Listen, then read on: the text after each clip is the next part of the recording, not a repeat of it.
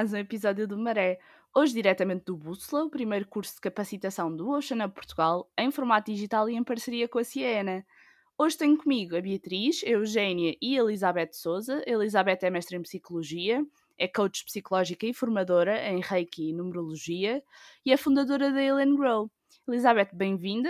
Uh, hoje vamos falar um bocadinho sobre ansiedade, síndrome de impostor, todos esses temas, e passava-te agora a palavra para falares um bocadinho sobre essa ansiedade, estarmos expostos às redes sociais e um bocadinho as, os mecanismos ou as ferramentas que tu utilizas para ultrapassar isto.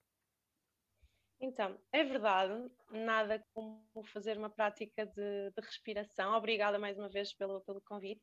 E sugiro-vos não só terem aprendido hoje, como fazerem diariamente esta, esta prática, porque sim, vai realmente controlar-vos em relação ao mundo exterior e todos uh, os estímulos e, uh, de certa forma, coisas que nos, nos vão uh, bombardear. Por exemplo, as redes sociais, não é? Nós usualmente vivemos Uh, existe um documentário até uh, que nós falamos, Dilema uh, Social, em que, que, nós somos bombardeados constantemente, ou no Instagram, ou no Facebook, por notícias, o que quer que seja, e torna-se muito importante e muito desafiante o foco. ok? E nós no, no, no yoga temos, eh, falando aqui, passando, acho que aqui é muito interessante, os niyamas e os yamas, que é o código ético. Ou seja, o IAMA acaba por ser o código ético para com uh, os outros, o NIAMA para connosco. A não violência, ok?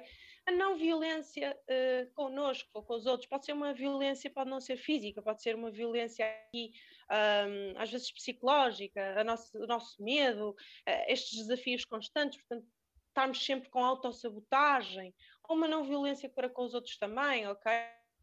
Mas podemos passar aqui ao controle dos sentidos, que é outro código ético do yoga. De que forma é que nós podemos controlar os nossos sentidos, ok? Os sentidos podem ser, e até podemos comparar aqui com, com a sereia, não é? Sedução. E a sedução pode não ser necessariamente uma sedução sensual, sexual, pode ser uma sedução uh, de outros acontecimentos, a sedução das redes sociais. Portanto, de que forma é que nós somos constantemente bombardeados e seduzidos por estímulos externos, ao invés de estarmos no estado mindfulness, no estado meditativo, no estado do presente, que é este momento, ok? Portanto, o que acontece é que nós somos constantemente bombardeados. E esse controle dos sentidos, como é que nós podemos realmente atingir este controle dos sentidos e não nos deixarmos influenciar por aquilo que é o contexto externo constantemente, as, uh, estas redes sociais? Portanto, é um código ético e nós podemos eventualmente, e deixo-vos a sugestão, posso-vos mencionar alguns dos códigos éticos e realmente escolherem um NIAMA e um IAMA para seguir durante uma semana. Vou-vos dar aqui um exemplo. Vários exemplos. Eu segui, uma vez eu escolhi tapas, que é a disciplina, ok? Outra vez eu escolhi uh, Santosha. Tapas é, é seguir uma disciplina comigo próprio comigo própria, uh, seguir um journaling, seguir um planeamento, seguir um horário e tudo mais. O Santocha é contentar-me com o mais simples. Então eu segui uma semana um e outra semana outro, e depois percebi tanto um extremo como, como, o outro extremo. Ou seja, se eu realmente disser para mim mesma, eu vou seguir o código ético, a ahimsa, que é não violência, se calhar não vou ter estes medos que podem estar associados com o adamastor, este monstro marinho que está dentro de nós, estes medos constantes que nos bombardeiam. De que forma é que eu, durante esta semana, não vou aceder a qualquer pensamento de autossabotagem, a qualquer medo, ok? Eu gostava de deixar uma referência. Existe um, um, livro muito bom que são Os Quatro Compromissos. Fala sobre isso mesmo. É um código de conduta baseado em quatro premissas. Eu não vos quero estar aqui a estragar um bocadinho o livro, mas, mas é muito giro e eu acho que deviam todos ler. Um, e gostava muito de ouvir a opinião da Bia, porque eu sei que a Bia já teve alguns momentos que se separou das redes sociais. A Bia periodicamente apaga o Instagram, que é muito, muito engraçado. Então queria tentar perceber assim como é que te sentes ao ser bombardeada com toda esta informação no dia a dia, se te sentes overwhelmed. Fala-nos um bocadinho disso. Obrigada, Catarina, por essa partilha. Realmente é, é isso, não é? As redes sociais têm muito não sei, a mim às vezes traz muita ansiedade e principalmente em momentos em que eu não estou tão equilibrada, é, não gosto muito de olhar e gosto de me afastar, não é? Porque acho que às vezes também há, há essa hum, tendência consciente ou inconscientemente de nos compararmos com os outros, não é? E sei lá, criar essa, essa barreira. Por exemplo, quando estamos num momento menos ativo das nossas vidas, vamos às redes sociais e vemos que toda a gente está a fazer alguma coisa, toda a gente está numa praia linda ou, viver uma vida espetacular, né? Uh, então, sei lá, às vezes eu gosto realmente de me distanciar. Uh, ultimamente estou com um problema enorme no WhatsApp. Eu às vezes apetece-me apagar o WhatsApp do telefone porque é tantas mensagens e depois o WhatsApp também tem essa coisa de às vezes não há barreira entre a tua vida pessoal e profissional, né? porque recebes mensagens de todo lado.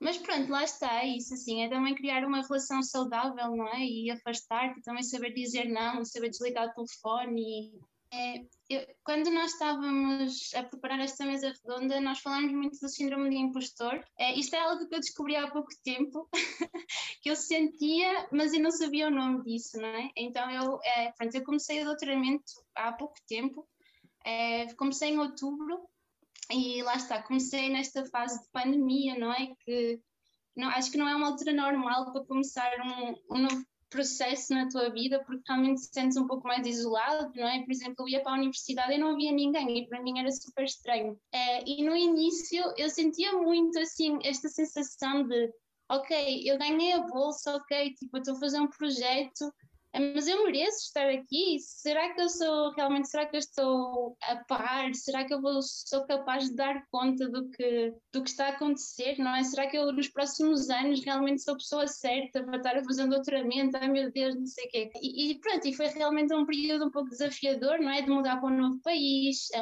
sei lá, começar a aprender um novo idioma, começar um novo projeto, eu sentia muito isso, não é? Uh, e pronto, lá está, este período de pandemia também não ajuda. E então eu não sabia o que estava a sentir e comecei a pesquisar na internet e comecei a ver que realmente as mulheres são mais propícias, digamos, a sentir o síndrome de, de impostor e também os alunos de doutoramento sentem muito o síndrome de impostor, ou seja, eu sou mulher e aluna de doutoramento, então aqui estou, uma impostora, não é?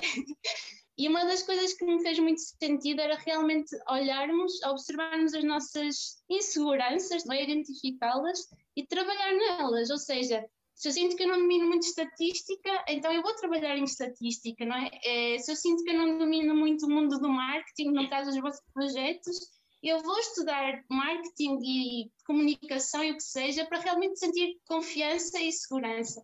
Não, e eu, eu, queria até acrescentar aquilo que tu disseste. Identifico-me muito com a tua situação de estar fora e de sentir será que mereço? E isso acontece muito quando tu tens algum tipo de financiamento. Eu, em, em 2019, tive a oportunidade de receber uma bolsa e ir viver um mês para a África do Sul e senti muito isso. E, e, sinto que isso nasce muito da comparação que fazemos com as outras pessoas. Eu era de todas a mais nova uh, e a que ainda não tinha tido contacto com tubarões no mar mesmo. Então acabou por haver aquele meu questionar de se eu merecia, porque até ganhando uma bolsa eu sentia que estava a tirar o lugar a alguém, percebem?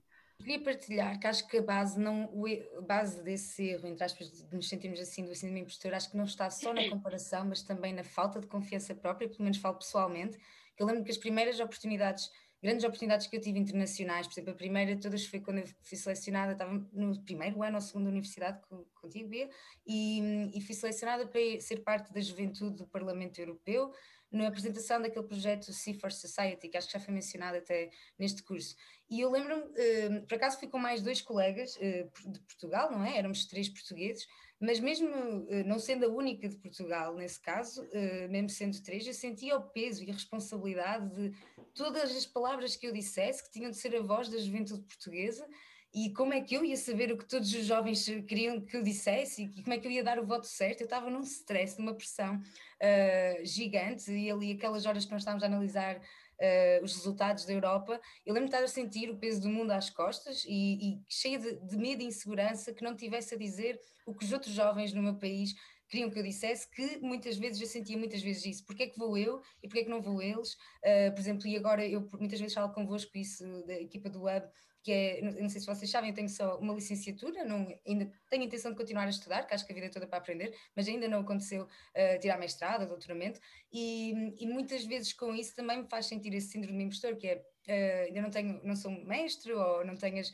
as, qualificações académicas suficientes e agora estou aqui a dar voz uh, à juventude e, e, quando há muito mais gente muito mais qualificada e já doutorada e com muito mais experiência técnica de base e a mim faz-me muito sentir isso. Eu acho que tem muito a ver com pessoalmente com a falta de confiança em nós próprios e, e, também lá está a aceitação. Acho que fui facilitando quando eu percebi que é-me impossível eu falar por todos, uh, posso tentar ao máximo incluir e estar atenta às opiniões de toda a gente e tentar incluí-las no meu discurso, mas é óbvio que eu vou ser um canal principalmente da minha perspectiva e depois depende de mim o quanto eu ouço dos outros ou não. Uh, mas também aceitarmos isso, as nossas limitações, aceitarmos uh, que vamos fazer o melhor que podemos, como também já foi dito aqui hoje, não é? E, e temos esse equilíbrio também interno. Não sei se queres acrescentar algo, Elizabeth, nisto. Concordo plenamente, estava a concordar com cada palavra mesmo, mesmo muito, porque de certa forma eh, nós comparamos-nos porquê? Porque se calhar temos aqui esta falta de autoestima. Portanto, o primeiro, o primeiro passo é quem é que eu sou? O que é que eu estou aqui a fazer? Quais são as minhas intenções? E aceitar-nos, porque as imperfeições, aquele clichê, não é? As imperfeições é que nos fazem perfeitos. Portanto, nós vamos estar sempre, sempre imperfeitos, vamos estar sempre a errar. E o pior é mais do que uh, fazer mal é não fazer. Portanto, vamos, vamos arriscar, vamos fazer mesmo que, que haja esses erros e, e somos constantemente uh, bombardeados por estímulos, oportunidades, portanto, desafios e uh, ao invés de estarmos com a, a, sensação do medo, é que é que eu estou aqui a fazer? Se calhar estou a divertir-me também. Pronto, se calhar é um processo de diversão, se calhar eu não tenho que exigir tanto assim de mim. Portanto, no fundo, é estas questões abertas e perceber o que é que me faz estar aqui? Ok. E depois perceber o motivo pelo qual a intenção por trás de cada ação. Internamente. Só depois é que eu posso visualizar e observar só, sem qualquer tipo de julgamento dos comportamentos dos outros, para que não haja interferência com o nosso. Portanto, distanciar e perceber observar. É, é inevitável, é inevitável às vezes surgirem esses pensamentos, muitas vezes, e, e essencialmente na, nas redes sociais, porque as pessoas, se calhar, estão em casa a ver televisão, mas estão a dizer que vão viajar para não sei onde. Portanto, às vezes nem é a verdade, por elas próprias, pela pressão que, que, que lhes é imposta. Portanto, perceber que o foco e o único foco é em nós. Não, e a Jet tocou num ponto muito interessante, que foi quando falou da pressão que nós sentimos, eu acho que isso se agrava quando somos jovens e somos postos nesses lugares uh, que finalmente sentimos que temos voz. E sinto que isso acontece muito com quem trabalha de forma voluntária, sentir essa pressão de que temos que agarrar as oportunidades todas e às vezes acabamos por nos sentir um bocadinho sobrecarregados porque queremos ter essa credibilidade e lá está, e surge esse, esse síndrome de impostor e sentirmos que não somos levados a sério e que quem é que sou eu, um miúdo a falar perante altos cargos políticos, ou seja o que for, isso surge muito essa necessidade de nos provarmos perante as pessoas e não só. Isso se leva um bocadinho àquilo que falámos há pouco, que é, por um lado, realmente existem essas pessoas que não agem por inércia e porque não têm tempo e mas por outro lado temos outro caso, que são aquelas pessoas que querem fazer tudo e quando querem fazer tudo dificilmente conseguem e acabam por se questionar muito. Eu acho que isso acontece muito quando se trabalha voluntariamente, é, é querer agarrar as oportunidades todas, porque é algo que do ponto de vista da experiência conta, mesmo para o currículo mas é preciso também saber dizer que não. É um pouco o caso com muitas de nós no web, nós somos muito ambiciosas e às vezes mandamos-nos para fora de pé com a quantidade de, de atividades ou de, de, coisas que queremos fazer ao mesmo tempo, porque somos tão entusiásticas que nos dedicamos mesmo a isto. E muitas de nós têm também outras iniciativas ao mesmo trabalho e têm que, que gerir tudo isto. Eu dou o meu exemplo, a gestão de tempo que eu faço, a forma como eu lido com a minha falta de gestão de tempo Uh, é mais assim, é feita em duas vertentes. A primeira é mais preventiva, eu gosto de usar planners, agendas, sou muito fã de to-do lists. Uh, tudo aquilo que sejam ferramentas visuais que me permitam organizar e priorizar tarefas, eu sou completamente fã. Mas também tenho aquilo que eu chamo os meus mecanismos de pânico, que é depois de já me ter posto em demasiadas coisas, como é que eu consigo gerir tudo isto sem entrar completamente em espiral? Porque eu tenho um problema que é, eu só funciono sob stress e sofro muito com uma coisa que é executive dysfunction, que é eu quero fazer tudo ao mesmo tempo e o meu cérebro faz curto-circuito e a minha energia fica completamente esgotada e eu acabo por não fazer absolutamente nada. Fico sentada a ver uma série completamente a parecer uh, xexé. Eu uso uma aplicação para tentar contrariar isto, chama-se Vocation, que me permite uma forma visual de organizar as minhas tarefas mais diárias, mesmo do mais básico, tipo ir tomar banho, lavar os dentes, fazer a cama, até completar, sei lá, aquela secção daquele relatório que eu andava a adiar. Um, pá, é uma aplicação muito interessante porque aquilo tem uma plantinha que cresce cada vez que vocês completam uma tarefa, ou seja, dá-vos um incentivo para completarem aquilo a que vocês se, se propuseram. Uh, e é muito interessante vocês verem o progresso dessa, dessa plantinha, ou seja, a que ritmo é que vocês conseguem crescer essa plantinha e motivar-vos para um, serem melhores e fazerem melhor. Para além desta, uso também a Calm, que é uma aplicação de meditação. Existem N aplicações, vocês vão a qualquer App Store e são 40 mil uh, aplicações. Eu prefiro esta, é, é a minha preferência. Um, eu tendo a refugiar muito na espiritualidade para encontrar algum equilíbrio equilíbrio, assim, tentar. Eh, eu não tendo controle das coisas, tentando abdicar do controle das coisas, uh, eu gosto de sentir que há algum, alguma ordem na forma como as coisas uh, correm no dia a dia. Eu tento meditar todos os dias, faço journaling, que me permite deitar tudo cá para fora antes de dormir. É muito bom para mim deitar tudo aquilo que eu estou a pensar uh, fora antes de dormir para não ficar a remoer, porque senão eu não, não consigo realmente entrar em sono profundo. Estou sempre ali à tona e, opá, e tenho imensos pesadelos e coisas assim desse género. E, opá, e, e acho que para a Gé e a Bia que trabalham e fazem simultaneamente trabalho voluntário, esta gestão de tempo ainda se agrava mais, certo? Já, já passo a ti, eu só queria acrescentar, uh, já que falaste das tuas uh, soluções, só partilhar as minhas, que como eu já conheço a Elizabeth, que eu chamo Beta, temos isto em comum, que é eu, uma das coisas que eu comecei a aplicar agora, porque eu também sou um bocadinho como a Catarina de funcionar sobre stress, só que agora reparo que estou há anos sobre stress e que já estou a ficar com dificuldade em parar e em desligar mesmo. Às vezes o meu corpo chega a um limite, por exemplo, isso ontem aconteceu e eu acabei por ter, forcei-me a meditar e fiz uma meditação. Eu não sei os nomes técnicos e não faço necessariamente, sou muito má nessas coisas, mas a meditação era de ver uma luz branca onde eu tinha uma dor enorme, que era na cabeça, pronto, e estar ali a tentar, pronto, acalmar o meu corpo. Mas o que mais me ajuda, que me tem ajudado agora, é as artes. E eu agora entrei num grupo de teatro alternativo de performance e uh, eu sei que a Elizabeth também gosta muito e também pratica. E, por exemplo, a mim funciona imenso, está a ser super terapêutico ter aqueles momentos em que é para a criatividade e para a expressão. Uh, de, e é, esse teatro alternativo não é o convencional de decorar um texto e falar, é mesmo à volta de expressar emoções e de ir aos nossos traumas, e, sem ter de falar, mas uh, a fazer uma performance. Isso para mim está a ser bastante curativo e equilibrado. E mais nova, uma coisa que eu quero trazer para a atualidade também, era a dança. Eu dançava também e tenho muitas saudades disso. Lembro que isso também me ajudava a ter esse equilíbrio físico e mental, porque é uma atividade física, mas que para mim era muito expressão emocional. Pronto, e, mas acho que cada pessoa, exato, olha, João está a partilhar puzzles e legs, acho que cada um tem as suas, mas Bia, se quiseres partilhar também. Sim, então, eu sou o contrário de vocês, eu fico estressada só em pensar em estar estressada. eu sou, sei lá, eu acho que por natureza sou bastante tranquila e gosto de ter tempo para fazer as minhas coisas com tranquilidade. Por exemplo, um dos meus momentos preferidos do dia é, é amanhã, né? Eu sento aqui, fico a olhar para a janela, a pensar na vida devagar. e quando eu não tenho tempo para isso, eu fico super estressada. Então, assim, é, não sei, eu sinto que não estou equilibrada, pelo menos. Ou, por exemplo, eu gosto de pôr os fones e ouvir música, ouvir música e ficar a viajar, assim. Então, sei lá, essas são algumas das ferramentas. Ao ler, eu adoro ler, por exemplo, e por exemplo, agora é, que não tenho assim tanto tempo, né? tenho lá está, muita coisa, eu sempre leio no autocarro, ou quando estou à espera do autocarro, então tipo, aproveito esses momentos e realmente percebi que me ajudam a equilibrar.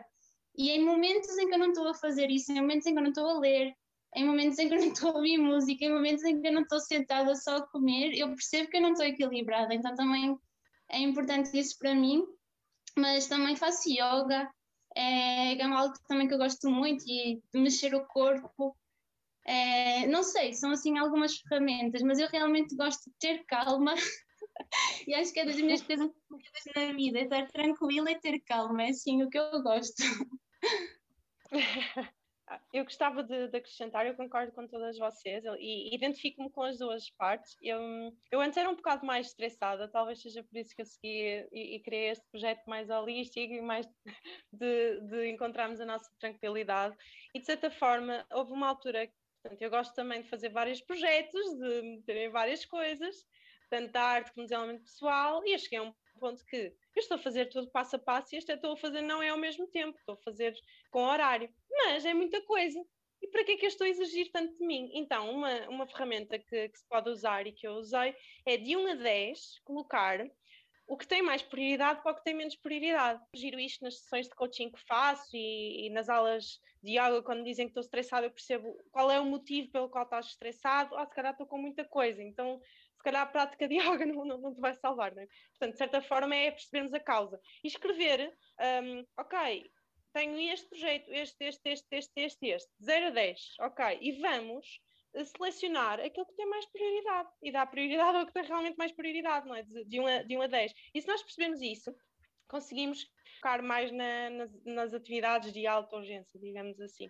Dois livros que eu gostava de sugerir, que é os Boundaries, é como dizer que não, e os hábitos das pessoas eficazes, também é muito bom para a gestão de tempo. E outra coisa, em relação às artes, as artes têm um efeito e a música tem um efeito realmente muito, muito terapêutico, porque a música, é, eu por acaso tenho aqui um livro sobre música, associado também à terapia, não é? De certa forma, acaba por ter uma interferência em nós, uma vibração em nós que nos alinha com a nossa frequência, uma frequência mais de gratidão e mais calma. Portanto, é, é muito, muito interessante estas artes, acedermos à nossa criatividade como terapia. Eu também, como a Gé, a, a, terapia que eu faço é a, a, aos outros, estamos todos conectados, não é? mas aos outros é o reiki, o yoga, o coaching, a numerologia e tudo mais, mas em mim, como é que eu me curo? Eu acabo por curar através de todo tipo de artes, de canto, de dança, de teatro, portanto, eh, como a Gé acho que, que é incrível procurarmos na arte esta, esta forma de cura e de terapia, de nos encontrarmos internamente. É muito, muito uhum. bom mesmo, tanto a nível de,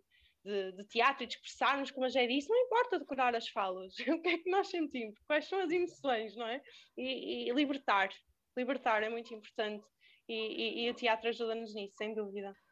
Não, também outra coisa que, que eu gosto muito e que me traz muito equilíbrio e que sinto muita falta, e principalmente agora, em pandemia é o que eu mais sinto falta, às vezes assim eu sinto um aperto no coração, que é realmente estar na natureza. Para mim é super importante, assim, é, por exemplo, eu vivi em Tenerife é, antes de, estar, de viver aqui em Itália, onde estou agora, e nós fazíamos tantas caminhadas, é um, um lugar tão lindo assim, naturalmente, não é? E realmente ajudava muito ir à praia, ou, e agora assim fechados em casa, às vezes eu sinto que se eu me sinto mais estressada ou menos equilibrada, realmente também tem um pouco a ver com isso, não é? Com, eh, eu acho que a Elizabeth há pouco falou nisso, né? Que ela gosta de estar com as árvores e com o mar e, e tudo isso. Sim. Então também é algo que me equilibra muito. Queria Sem dúvida. A sugestão do livro da, da Elizabeth, quando ela disse dos saber dizer que não, lá está que, que acho que a Catarina já tinha mencionado em relação à gestão de tempo, o quão importante é, eh, mas também o saber aceitar não, que são coisas diferentes mas, uhum. mas as duas muito importantes, não é? Que acho que isso também é algo que no nosso processo de crescimento sabemos lidar com críticas uh, e como isso afeta o nosso estado emocional, é mesmo um processo que, que, temos de ir fazendo e trabalhando, e óbvio que às vezes nós já estamos emocionalmente desequilibrados, uh, não temos tanta capacidade de ver uma crítica como uma oportunidade de crescimento, que é, que é, o que eu acho que todas as críticas são, se forem construtivas, também depende da perspectiva. mas, uh, mas lá está, mas sabermos lidar com isso, sabemos que somos bilhões de pessoas no mundo, que felizmente somos todos diferentes e únicos, com tanta similaridade, porque só temos 2% de genética de diferença de uma mosca, entre nós uh, temos mínimas diferenças genéticas, mas somos todos diferentes e únicos na mesma, não é? Uh, e, e, isso é super valioso, aceitarmos uh, essas diferenças, aceitarmos que há quem pode nos odiar, há quem pode nos amar, há quem nós somos indiferentes. Uh, há, ainda bem que há esta diversidade toda de opiniões, e também para, por exemplo, aqui neste caso do Bússola, quando vamos com uma ideia para o mundo e quando arriscamos e temos a coragem, como vocês tiveram, de trazer uma ideia uh, ainda em processo de pensamento, ao rascunho e apresentá-la ao, ao, mundo, aqui a nós, pronto, estamos a ser o nosso mundo uh, agora, neste fim de semana, uh, de, isso também é preciso essa coragem, é preciso também esse, essa, esse, essa aceitação, não é? De que podemos há quem possa gostar, há quem possa não gostar, mas também estarmos preparados, até agora pensando, ligando amanhã ao pitch ou ao futuro do vosso projeto, uh, tar, tentarmos nós sairmos da nossa perspectiva, olharmos para a nossa ideia, para o nosso bebê, não é? Para, seja como for que vocês queiram chamar, e, e tentar ter essas outras perspectivas, por muito que nós não nos identifiquemos com elas, só para estarmos preparados também para que quando as recebemos, como é que podemos, o que é que podemos, uh, como é que podemos argumentar, como é que podemos defender uh, a ideia em si perante várias perspectivas, sejam positivas ou negativas, não é? E, e mesmo que às vezes não dê, também simplesmente aceitar e, e às vezes emocionalmente não recebemos bem, se calhar fazer um registro, tentar fazer um registro para noutro dia, ou noutra semana, ou noutro mês, dependendo, olharmos para isso que foi dito com outros olhos e, e, tentarmos ver realmente qual é a oportunidade de crescimento que temos com, com essas críticas e não ficarmos nessa, nessa rede de ah, será que eu estou mal e agora e desmotivar, um, não, não, fazer uma bola de neve de desmotivação, só aceitar que há, há tudo em todo lado, não é? É uma coisa que eu costumo dizer. Sim, mas um ponto que eu queria falar que tu já tocaste é aceitar as coisas que vêm de fora e não ter medo de arriscar. Uma coisa que eu disse hoje de manhã na mentoria individual é não tenham medo de ser melgas ou de fazer networking. As pessoas geralmente estão lá para vos ajudar, mesmo que possam à primeira vista torcer-vos o nariz, por assim dizer. Quanto mais vocês se derem a conhecer, mais fácil vai ser para vocês estabelecer essas pontes. E não só, começam também a ser eh, reconhecidos pelo vosso trabalho, por aquilo que vocês valem. Epá, e deixam de, de se tentar valorizar por aquilo que vocês acham que é esperado de vocês. E é muito uma das mensagens que fica do bússola é não tenham medo de falar, de se darem a conhecer, de enviarem um e-mail para alguém a quem vocês queiram colocar uma questão não tenham medo de ser vocês, porque como eu já disse bem, um, ainda bem que somos todos diferentes e que há espaço para todos sermos criativos de forma diferente, senão não estaríamos aqui hoje com tantas ideias inovadoras. E pronto, termina assim mais um episódio do Maré, desta vez gravado em direto do Bússola. Esperamos que tenham gostado, hoje num formato um pouco diferente. Já sabem, podem ouvir o Maré no Spotify, Google Podcasts, Apple Podcasts e Anchor. E podem deixar o vosso feedback na caixa de mensagens do Anchor, nos comentários das nossas publicações ou até enviar um mail para oceanaportugal.gmail.com. Até para a semana!